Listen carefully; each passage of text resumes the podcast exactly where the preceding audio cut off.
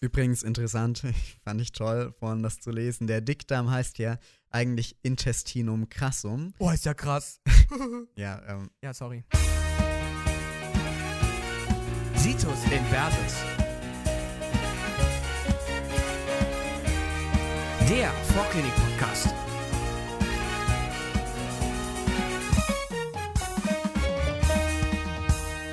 Hallo, herzlich willkommen zu Situs Inversus. Wir sind zurück mit dem Thema Situs. Leider nicht invers, aber trotzdem freuen wir uns, dass wir heute mit dem Thema Situs starten können. Wir fangen tatsächlich nicht ganz klassisch an, sondern wir möchten mit euch erst den Verdauungstrakt durchgehen anhand eines Stücks Pizzas, was sich den Weg vom Mund Richtung Ausgang erkämpft. Bevor wir anfangen, ähm, wollen wir kurz mit euch nochmal besprechen, was denn überhaupt so seröse Höhlen sind, so die allgemeine Organisation rund um äh, Thorax und Abdomen. genau. Und da gibt es jetzt erstmal, wenn man sich ähm, den Bauch anschaut, sozusagen, beziehungsweise einfach den Oberkörper, gibt es drei große Höhlen. Einmal die Brusthöhle, ähm, dann hat man das Zwerchfell, darunter liegt dann die Bauchhöhle und die Beckenhöhle. Und wie gesagt, zwischen Brust- und Bauchhöhle ist das Zwerchfell, also das Diaphragma. Und äh, zwischen Bauchhöhle und Beckenhöhle hat man jetzt ähm, keine anatomische Unterteilung, sondern es ist eher so willkürlich festgelegt. Genau, ja. Genau, diese, um, um diese drei soll es jetzt gehen.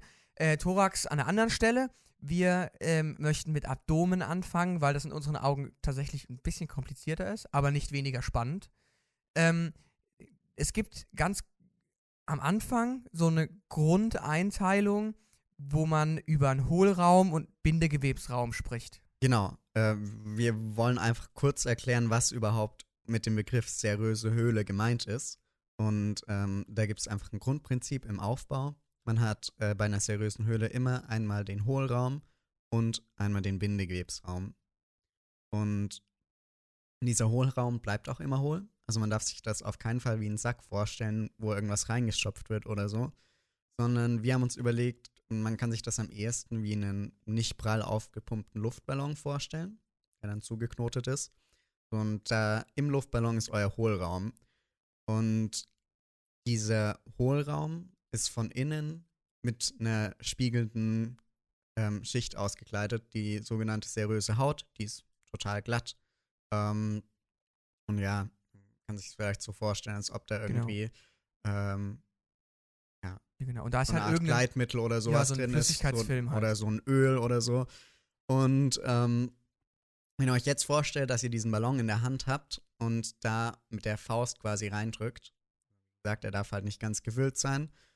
Und ähm, dann ist eure Faust quasi das Organ und äh, der Ballon umgibt ja dann die Faust und wenn man dann noch mehr Luft rauslässt, dieser Hohlraum am Ende auch kaum noch vorhanden eigentlich. Ja, und dann fällt das quasi aufeinander und du Ja. und beide Ballonschichten fallen quasi ein. Also am Ende ist keine Luft mehr in dem Ballon quasi und der fällt so über die Faust drüber und packt die quasi so ein bisschen in, in, in so ein Paket und berührt sich hinten fast schon wieder.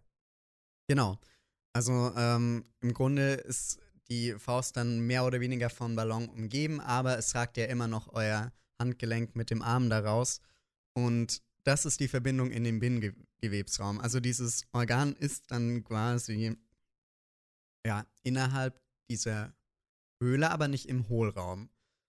Ja, das ist halt sehr wichtig, dass, es, dass man sich dieses Peritoneum, worum es jetzt halt geht, um diese, um diese serö seröse Verschiebeschicht, seröse Haut, nicht als Sack vorstellt, wo irgendwie die Organe reingeschmissen werden, sondern das ist quasi eben dieser Ballon, der sich so auf, auf die Organe drüber legt. Und da hinten gibt es logischerweise, wie Tim gerade sagte, über das, unser Handgelenk in, in, dem, in der Analogie eine Verbindung. Das nennt sich dann Meso. Genau, und je nachdem, ähm, in welchem Bereich des Körpers man jetzt ist, wird das Meso halt unterschiedlich benannt. Wenn es jetzt das Meso vom ähm, Dickdarm aus ist, dann heißt das Mesokolon. Oder wenn es vom Magen aus ist, halt Mesogastricum oder so. Ja, Ähm, genau, aber im Meso, ganz wichtig, verlaufen die Leitungsbahnen. Also da verlaufen die ganzen Blutgefäße zum Beispiel, die das Organ versorgen. Und diese, ja, diese Schicht dieses Ballons, haben wir ja schon gesagt, die fallen ja so aufeinander, dadurch, dass, der, dass man da die Luft rauslässt. Und dementsprechend, dadurch, dass man ja innen diese gleitende Oberfläche hatte, ähm, ist das Organ jetzt sehr gut gegenüber der Wand beweglich. Und ähm, man hat diese seröse Haut, also im Grunde die Haut von unserem Ballon. Und dann gibt es einmal die Schicht, die direkt auf unserer Faust, also auf dem Organ drauf liegt. Die bezeichnet man dann als viszerales Blatt. Ganz kurz, viszeral heißt quasi irgendwas mit Organ. Also wenn Ja. man über was Viszerales spricht, ist quasi die Schicht auf dem Organ die viszerale Schicht. Ganz kurz als Einwurf. Genau, und dann hat man ähm, das, was in Richtung, ähm, in Richtung quasi der Außenwand geht, beziehungsweise halt, ähm, ja, im Fall, wo wir jetzt drüber sprechen, halt zum Beispiel Richtung Bauchwand. Ähm, das nennt man dann das parietale Blatt. Genau. Und diese, diese, äh, dieses viszerale Blatt läuft quasi am Meso entlang und wenn es hinten auf die, aufs parietale Blatt trifft, also quasi hinten auf die Rumpfwand, dann ist da der Übergang und von da an wechselt halt eben die, die, Nomen die Nomenklatur. Aber es ist halt Genau, wichtig, im Grunde ist das ein und dasselbe, Genau. bloß dass das einmal halt auf dem Organ aufliegt und dann einmal ähm, an der Bauchwand. so ist das. Und wenn das Organ komplett umhüllt ist, also bis auf das Meso, ne, bis auf das kleine gallische Genau, Bauch, also komplett umhüllt ist es nie, sondern man hat immer dieses, Ja. diese Verbindung zum Bindegewebsraum. fast komplett umhüllt, dann nennt, das, nennt sich das Ganze intraperitoneal im Bauchraum jetzt. Und wenn es quasi nur so überdeckt ist mit so einem viszeralen Blatt, aber quasi noch hinten irgendwie so an der Wand dran klebt, dann nennt sich das, dann ist es extraperitoneal, aber sekundär. Das heißt quasi, das ist fast drin, aber es reicht noch nicht ganz. Und dann primär retroperitoneal heißt, es ist, oder extraperitoneal heißt, es ist komplett außen und berührt das Peritoneum nicht mal mehr ansatzweise. Genau, und wovon Leo jetzt die ganze Zeit spricht, vom Peritoneum, das ist eben die seröse Haut, wie sie im Abdomen bezeichnet wird. Also im Bauchraum heißt diese seröse Haut, ähm, die zum Hohlraum gehört, eben Peritoneum. Und ähm, genau deshalb, Ja, also so, so, so einfach ist es halt. Und Ja. diese, diese Unterscheidungen äh, von intra- und extraperitoneal und dann sekundär, primär, was auch immer, die sind wirklich sehr wichtig, die sollte man sich echt angucken. Die, da werden wir jetzt auch im Weiteren immer drauf zurückgreifen. Das heißt, sollte man wirklich gerafft haben. Ähm, das sind so, das sind so das. So, und jetzt genug der Vorgeschichte. Jetzt starten wir einfach mal mit unserem Pizzastück, was wir jetzt schön gekaut haben, was auch immer eure Lieblingspizza ist. Könnt ihr euch aussuchen. war es doch ganz gut. Leo und ich waren gerade essen. Ja, das war sehr lecker. ähm, genau. Äh, wo laufen wir als erstes lang? Ich glaube, das sollte jedem bewusst sein, dass es die Speiseröhre runtergeht. Auf Schlau heißt das Ganze Ösophagus. Ähm, dieser Ösophagus ist nach den Teilen, wo er langläuft, irgendwie in so ein paar Teile unterteilt. Also quasi ein Pars cervicalis, ein Pars thoracica und ein Pars abdominalis. Also ist relativ einfach cervicalis Hals, äh, äh, Thoracis Thorax und abdominalis Bauch. Genau, und abdominales heißt, sobald der Ösophagus quasi durchs Zwerchfell durch ist, weil Ja. das Zwerchfell ja immer die Unterteilung von Brust- und Bauchraum macht. Und da gibt es ein Loch im Zwerchfell und das heißt Hiatus Ösophageus. Und Ja. Geht er durch. Genau. Wir haben jetzt den Esophagus, obwohl er eigentlich größtenteils im Thorax liegt, mitgenommen, weil es halt einfach quasi auf dem Weg durch das Verdauungssystem einfach wichtig ist. Ähm, es gibt zwei Engstellen, die auch öfter mal gefragt werden. Und zwar einmal ganz am Anfang, quasi an dem Ringknorpel vom, ähm, vom Kehlkopf. Also quasi direkt am, am Ösophagusmund nennt man das, glaube ich. Dann überkreuzt dieser Ösophagus einmal die Aorta. Da ist dann auch nochmal eine Engstelle. Und am ähm, Zwerchfell ist nochmal eine Engstelle. Und diese Engstellen, die sollte man sich auch längerfristig merken, weil gegebenenfalls, wenn da vielleicht so eine Schwellung ist oder sowas, kann da auch mal irgendwas hängen bleiben. Wenn man jetzt mal nicht so gut gekaut hat, wenn man halt ähm, was Geiles auf dem Teller hat und es halt vielleicht mal ein bisschen geschlungen hat, dann kann das da gegebenenfalls hängen bleiben. Das sind so die drei Klassiker. Und weil du gerade schon von der Aorta sprichst, ähm, können wir noch kurz was zur Lage sagen. Also der Ösophagus, ähm, der wird nämlich von der Aorta, die so neben ihm liegt, so ein bisschen nach rechts gedrückt. Deshalb ähm, liegt er auch ein bisschen rechts der äh, Medianlinie und ähm, überkreuzt die dann, wie gesagt. Und ähm, was man auch noch wissen sollte, ist, dass der Ösophagus eben hinter der Trachea, also hinter der Luftröhre verläuft. Ja, aber das merkt man ja auch jeder, der schon mal MacGyver gesehen hat, dieser Luftröhrenschnitt, der in jeder guten wie auch schlechten Arztserie vorkommt, ist ja logischerweise von außen einfach reingeschnitten. Und das wäre ja ein bisschen seltsam, wenn da der Esophagus vorne dran läge. Hm, seltsam. Ja. Ähm, wie kommt das ganze Futter runter? Ja, logischerweise über Der Leo Muskeln. macht nämlich beim Pizzaessen gerne Kopfstand, Ja, geil. weil Ähm. der Esophagus nämlich eine Längsmuskelschicht und eine ähm, zirkuläre Muskelschicht hat. Ja, da kann man kurz mal einwerfen, dass im Verdauungstrakt klassisch eigentlich fast überall es immer eine Längs- und eine Zirkulärmuskelschicht gibt. Es gibt so ein paar Ausnahmen, auf die kommen wir später nochmal zurück, aber das kann man sich so mal als, als Großes und Ganzes mal merken.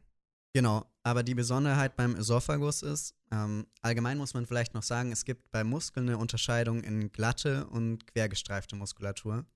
Und die glatte Muskulatur, die könnt ihr nicht bewusst steuern, sondern die ähm, wird durch das vegetative Nervensystem gesteuert, während die quergestreifte Muskulatur sowas ist, was ihr halt alles bei Extremitäten zum Beispiel gelernt habt, so der Bizeps oder so ist quergestreift.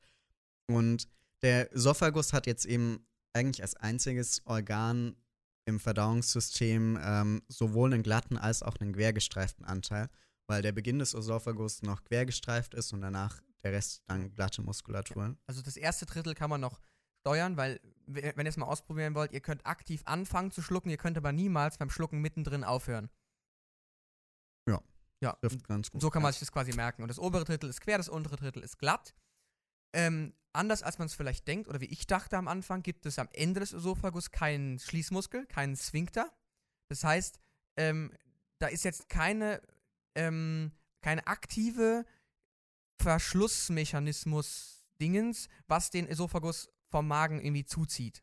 Ein Verschluss ist aber ganz wichtig, weil ähm, ich glaube, ihr habt alle schon mal was von Sodbrennen gehört. Manch einer hat es vielleicht aus. Auch irgendwie Sodbrennen ist auf jeden Fall einfach, tritt dann auf, wenn Magensäure zurück in die Speiseröhre fließt. Deshalb ist der Verschluss ähm, zwischen Esophagus und Magen ganz wichtig. Und ähm, wenn da jetzt ja, das Pizzastück quasi den Esophagus runtergewandert ist und in den Magen rein möchte, dann wird es erstmal aufgehalten, einmal durch die Ringmuskulatur vom Esophagus, die es natürlich auch an der Stelle gibt, ähm, die sich kontrahieren kann. Und ähm, außerdem ist im Esophagus in der Schleimhaut da so ein Venenpolster. Und das macht ähm, ja, Längsfalten, was letztendlich dazu führt, dass man es eben ganz gut zusammenziehen kann, auch mit dem Ringmuskel. Ähm, und weil das eben eine Kombination aus Gefäßen und Muskeln ist, äh, die diesen Verschluss macht, nennt man das angiomuskulär. Genau, aber es ist kein klassischer Schließmuskel, wie bei unserer nächsten Station. Der Magen ist, glaube ich, jedem bekannt und der hat eben einen solchen Schließmuskel, wenn man mal von unten anfangen will. Magenpförtner heißt glaube ich, auf Deutsch, ähm, der, der Teil, der halt zum Darm abschließt. Aber vorher muss unser Pizzastück erstmal durch den Magen durch. Der Übergang nennt sich Pars cardiaca, also vom, vom Esophagus in den Magen. Aber tatsächlich nicht so, wie man es denkt oder wie ich dachte, fällt das quasi von oben in den Magen rein, sondern es, es geht quasi so unters Dach, könnte man sich vorstellen. Aber So trotzdem. von der Seite aus Genau, quasi. von der Seite. Aber oben drüber gibt es noch den sogenannten Fundus. Das ist eine Luftsammlung, die man übrigens auch witzigerweise auf dem, auf dem Röntgen sehen kann. Also nicht wundern, wenn ihr mal ein Röntgen kriegt und da ist auf einmal Luft in eurem Bauch, ist ganz normal. Und der ist halt ganz oben. Ja, also das ist quasi noch mal so eine Kuppel, die oben drauf sitzt, wie so auf dem, wie so in Berlin. Ähm, und von da an geht es halt dann Richtung, Richtung eben dieses Pförtners. Und wie man vielleicht auch weiß, ist der Magen nicht gerade, sondern so krumm. Und deswegen gibt es quasi eine Kurvatura, sprich eine Kurve, Majoris und Minor, Minoris, also eine große und eine kleine. Ja, So. interessant beim Magen ist, der hat sich ähm, in der Embryonalentwicklung mal gedreht, die sogenannte Magendrehung. Und deshalb ist zum Beispiel auch beim Esophagus ähm, am Ende die eigentliche Längsmuskelschicht so ein bisschen verdrillt. Und ähm, ja, das Genau, damit da hängt das halt mit zusammen. Und auf den Weg gibt es diese, diese ganz klassischen Plicae gastricus.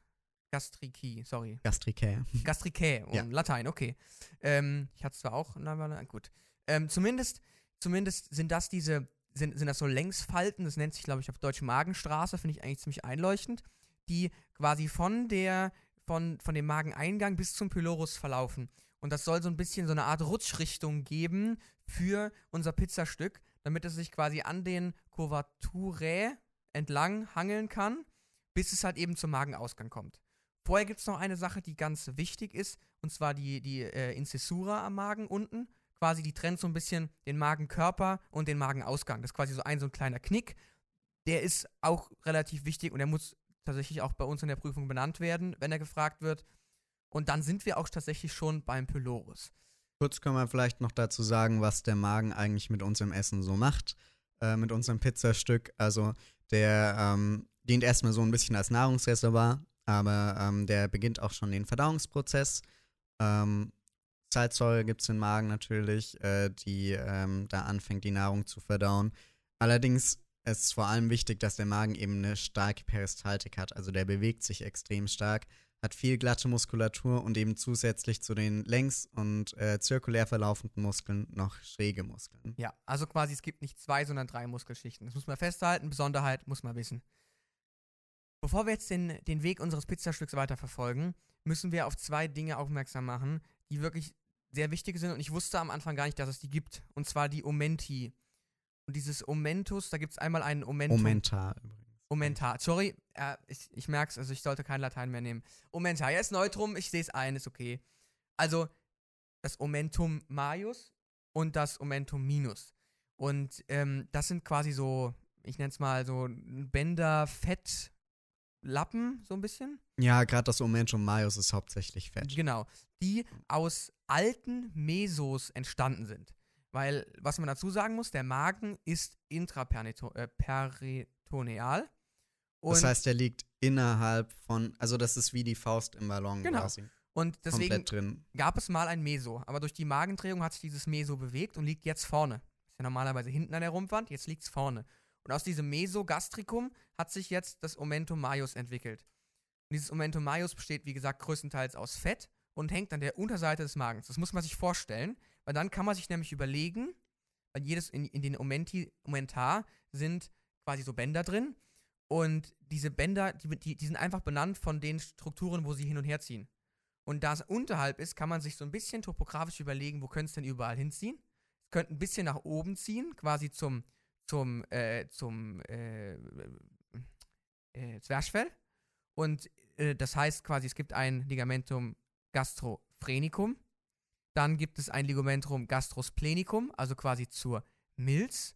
Und es gibt ein Ligamentum gastrocolicum, also zum Dickdarm. Und das sind halt die, Or äh, die Organe und die Strukturen, die, die da so ein bisschen in der Nähe liegen. Das Omentum minus ist das äh, Meso von der Leber. Die Leber kriegen wir die Folge nicht rein, die kommt, die kommt in die nächste. Aber das sei schon mal mit, äh, mit äh, vorgegriffen, weil das echt wichtig ist. Weil das Omentum minus hängt an der Magenoberseite. Und somit ähm, gibt es da auch eine Verbindung zu den umliegenden Dingen. Da betrachtet man das Ganze aber nicht vom Magen aus, sondern von der Leber, weil es von der Leber übrig geblieben ist. Und da gibt es einmal das Ligamentum hepatogastricum, also Leber-Magen, das Ligamentum hepatoduodenale, Leber, ähm, Zwölffingerdarm, und das Ligamentum hepatoösophageale, also Leber-Ösophagus. Das ist so die Grundbestandteil der, Um- der Omenti. Da laufen noch Gefäße durch und alles. Das kommt später nochmal, aber das muss man gehört haben, weil das halt echt wichtig ist. So, unser Pizzastück ist jetzt durch den Magen durch, wurde da schon vorverdaut und ähm, Leo hat schon gesagt, es gibt da den, ähm, diesen richtigen Schließmuskel, nämlich den Pylorus. Und ähm, wenn das Stückchen da durch ist, dann kommt es in das sogenannte Duodenum. Duodenum ähm, kommt vom Namen her schon ganz gut hin, ist der Zwölffingerdarm, weil der eben ungefähr zwölf Finger breit sein soll. Ähm, und in diesem Zwölffingerdarm gibt es erstmal verschiedene Anteile. Einmal den oberen Anteil, Pars superior, dann einen absteigenden, den Deszendenz, inferior und dann noch einen Aszendenz. Und davon ist nur der Pars superior oder die Pars superior intraperitoneal und die anderen sind alle sekundär retroperitoneal. Jetzt kann man sich vielleicht, also ich, mer- ich merke mir das so, dass quasi der Superior ist noch so nah am Magen, dass der noch ein bisschen beim Magen im Peritoneum bleiben will und der ganze Rest wollte aber raus. Ja, genau. Also man kann sich ja auch einfach vorstellen, dass der, ähm, ja, der Zwölffingerdarm so ein bisschen nach vorn gekippt quasi äh, im Körper liegt.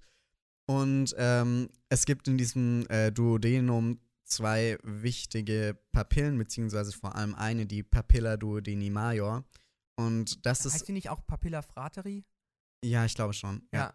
Und das ist, äh, die ist wirklich wichtig, weil das ein Zugang zum Zwölffingerdarm ist, durch den äh, verschiedene Verdauungssäfte und Enzyme und sowas reinkommen, Die kommen von Leber und Pankreas. Da reden wir in einer anderen Folge drüber.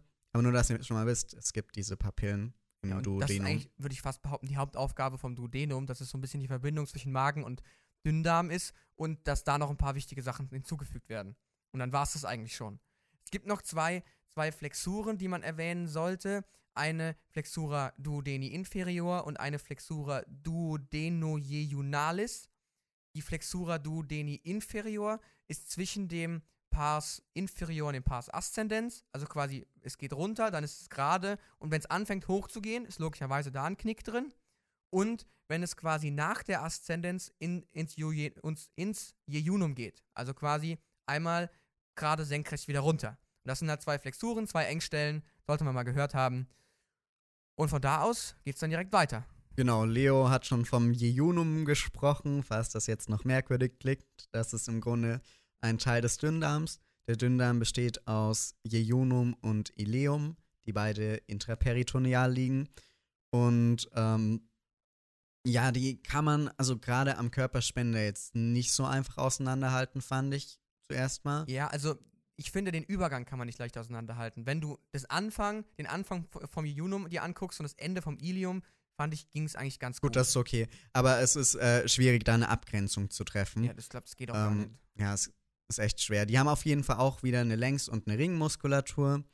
Ähm, sind insgesamt sehr beweglich. Also man kann die jetzt auch nicht genau im Körper verorten, sondern die sind halt vom Dickdarm so ein bisschen eingerahmt, aber da drin ähm, liegen die Schlingen so ein bisschen durcheinander. Ähm, und man kann aber tatsächlich eine Unterscheidung treffen, wenn man die quasi aufgeschnitten hat. Es gibt nämlich sowohl in Jejunum und Ileum Einfaltungen der Darmschleimhaut, die sogenannten Plique circularis, und die sind im Jejunum, also im ersten Teil des Dünndarms, einfach deutlich dichter beieinander. Ähm, was das Ileum dafür hat, was das Jejunum nicht so viel hat, sind ganz viele Lymphfollikel. Ähm, die werden in ihrer Gesamtheit dann, weil die so Gruppen bilden, dann auch als Pair Plugs bezeichnet. Und die sind super wichtig, weil die ähm, eine immunologische Reaktion gegen Antigene im Darminhalt ähm, hervorrufen können. Das Genau. heißt, wenn ihr jetzt im Darm irgendwelche ähm, Antigene drin habt, weil ihr irgendwas Schlechtes gegessen habt oder ähnliches, ähm, kann, ja, können die quasi darauf reagieren. Und ähm, der Darm ist tatsächlich auch im Abwehrsystem gar nicht so irrelevant. Ja, deswegen. Also auf jeden Fall sehr, sehr wichtige Sachen. Das ist der Dünndarm. Ähm, heißt übrigens auf Deutsch Leerdarm und Krummdarm, falls, falls das mal jemand Das gehört hat. Iunum und Ileum, genau. Genau. Wichtig äh, dabei ist, da gibt es Zotten und Krypten. Ähm, das sind einfach Oberflächenstrukturen bei der Schleimhaut. Ja, also quasi eine Krypte ist eine Einbuchtung und eine Zotte ist so halt, ja, also sieht ein bisschen aus wie so ein Flocati-Teppich quasi. Ähm, Finde ich so eine, halt so ein Schwabbelding, was da rumhängt. ähm, also das, das gibt es halt in, im Dünndarm, anders als im nachfolgenden Teil, unserem Herren Dickdarm. Da fallen nämlich die Zotten weg. Da gibt es nur Krypten. Übrigens interessant, fand ich toll, vorhin das zu lesen. Der Dickdarm heißt ja eigentlich Intestinum crassum. Oh, ist ja krass. Ja, ähm, ja, sorry. und äh, wichtig ist, äh, das Kolon an sich ist gar nicht der Dickdarm, sondern der Dickdarm hat noch mehr Bestandteile. Ja. Nämlich zuerst mal das sogenannte Cecum. Blinddarm. Genau, das ist, das ist unser Blinddarm. Und ähm, das Ileum mündet in dieses Cecum, also in den Blinddarm, über die Valva iliocecalis. Und ähm, da gibt es im Grunde, ja, hat wieder das Ileum und auch das Cecum eine Ringmuskelschicht. Und die gehen da so ein bisschen ineinander und bilden dadurch einen Sphinkter, also wieder einen Schließmuskel. Und vom Blinddarm hat ja jeder schon mal was gehört. Und Kaudal am Blinddarm ist halt so ein kleiner Fortsatz, die Appendix vermiformis oder auch Wurmfortsatz genannt. Und ähm, das ist das, was bei einer Blinddarmentzündung eigentlich entzündet ist. Also es ist nicht der ganze Blinddarm entzündet, sondern nur diese Appendix. Deshalb heißt es auch Appendizitis. Ist übrigens nicht irrelevant, der Blinddarm, wie viele denken, sondern der hat eine Funktion und die ist halt sehr entbehrbar. Also der, es gibt eine signifikant erhöhte immunologische Aktivität in diesem Appendix und diese Aktivität nützt natürlich in der, in der Antigenabwehr und allem, aber sie ist scheinbar nicht groß genug, damit es wirklich einen Schaden davon trägt, wenn ich, wenn ich den Blinddarm abtrage oder mehr den Wurmfortsatz abtrage. Deswegen kann man den abnehmen, ohne, ähm, naja, sich, sich Gedanken machen zu müssen. Es ist auf jeden Fall gefährlicher, wenn es da irgendwie Ja. einen Riss gibt und Das äh, euer Fall. Darminhalt Ja. ins Peritoneum kommt. Das ist auch Dann übrigens die, die das. Aufgabe von dieser, von dieser Valva, dass quasi das Ganze nicht retrograd laufen kann. Also quasi, dass, dass, es, dass der Darm eine, eine Einbahnstraße ist. Weil die verschiedenen Bakterien vertragen sich nicht untereinander. Also genau, der, das Kolon hat eben andere Genau. Bakterien einfach als der Dünndarm. Und die sollten halt eben ferngehalten werden. Und dafür ist diese, diese Valva da, dass es quasi eine Einbahnstraße ist. Ja. Ähm, auch beim, beim Kolon gibt es im, im weiteren Verlauf dann eine äh, Längsmuskulatur und eine Ringmuskulatur. Die Besonderheit der Längsmuskulatur ist, dass die nicht quasi einmal komplett rumschließt, sondern es, die ist in sogenannten Tänien organisiert. Das heißt quasi einfach drei besondere Abschnitte, Striche, in denen die komplette Muskulatur konzentriert ist. Und diese Tänien, das, äh, da gibt es einmal die, ähm, die Omentalis, die Libera und die Mesokolika. Genau, das kann man sich ganz gut herleiten. Auch die Tenia omentalis, ähm, an der hängt das Omentum majus mit dran. An der Tenia mesocolica das Mesokolon. Also ist wieder eine Mesostruktur. Erinnert euch, das Ja. ist das, was aus dem Hohlraum quasi zum Bindegewebe führt, also vom Organ zum Bindegewebe. Und die Tenia libera heißt eben so, weil an der gar nichts dran hängt. Genau. Und ähm, diese, diese Plica circularis, die wir beim Dünndarm hatten, die finden wir jetzt hier im Dickdarm auch, nur, nur halbrund. Also quasi, die werden aus einem Circularis, werden sie zur Plicae semilunaris, also quasi zum Halbmond, äh, um es mal zu übersetzen. Und diese Plicae, die, die sind in relativ breiten Abständen und die bilden dadurch so Säckchen, die nennen sich Haustrin. Oder Und- auch Taschen. Als Taschen kann man sich die auch ganz ja, gut Taschen vorstellen. ist, glaube ich, so. auch ganz ja. gut, ja. Und diese, diese Plicae bewegen sich quasi jetzt von Zäkum Richtung Ausgang und schieben somit quasi den, den verarbeiteten Speisebrei Richtung Ausgang. Und somit funktioniert quasi die, die, der, der Abtransport von, von das Ganze. Genau. Und ähm, damit man sich das jetzt überhaupt nochmal richtig vorstellen kann, wir sind natürlich jetzt rechts, also von Patientenseite aus rechts gesehen im Körper. Rechts unten. Rechts unten, ja. Und das Kolon geht jetzt nach oben. Deshalb heißt dieser Teil des Kolons auch Kolon Ascendens. Dann geht der nach links, das Kolon Transversum. Dann wieder nach unten, das, äh, der Pars, die Pars Descendens. Und dann noch die Pars, die, äh, das, beziehungsweise das Kolon Sigmoideum. Ähm, das ist so ein bisschen das Ende, was dann Genau. am Ende auch Sigmoideum, weil es ein bisschen aussieht wie ein S. Ja, kann man Ja, sich so genau. ganz gut merken. Ähm, und außer dem Kolon Ascendens sind, ähm, ist auch das Kolon Descendens retroperitoneal, Sekundär. sekundär. Und das Kolon Transversum und Sigmoideum sind beide intraperitoneal. Somit haben die ein Meso. Also quasi gibt es Richtig. Gibt es ein Mesokolon, einmal Transversum und einmal Sigmoideum. Das ist auch wieder ganz wichtig, da- sind wir wieder dabei, deswegen ist es halt eben einfach entscheidend, sich das zu merken. Also quasi abwechselnd, sekundär, extra, intra, sekundär, extra, intra. Und dann sind wir quasi schon einmal durchs Kolon durch. Abschließend würde ich einmal kurz noch die Appendices epiploicae Oder auch Omentales genannt. oder Omentales, genau. ja, Oder eben Epiploike. Das sind so Fettzipfel im Grunde, die am Kolon noch dranhängen. ja, die sieht man irgendwie, also die, die, die Äh, die sieht man auf jeden Fall. Ja, Ja. Die, die machen für mich auch keinen relevanten Eindruck, sie sind aber scheinbar sehr relevant, weil sie nach, ähm, nach Recherche die Kapillarität äh, des, des Ganzen quasi irgendwie aufrechterhalten. Also wenn das Kolon quasi gefüllt ist, dann ähm, drückt das ja nach außen und damit das nicht die ganzen Blutgefäße, von denen es versorgt wird, ähm, im Grunde abdrückt, äh, gibt es noch dieses Fettpolster mehr oder weniger. Genau. Ja. Und dann sind wir auch schon fast am Ende angekommen bei unserem schönen Rektum, wo quasi, äh, die, was quasi unweit des Ausgangs ist. Ja, also das Pizzastück ist mittlerweile nicht mehr als solches zu erkennen. Ähm, aber Leo ähm, eilt jetzt mal ja, Richtung Toilette. Und äh, das Rektum macht dann so den ganzen Rest. Also das ist das, äh, der Teil, wo dann letztendlich der Rest unserer Nahrung, der dann auch keine Nährstoffe weiter mehr enthält, ähm, zurück in die Außenwelt gelangt.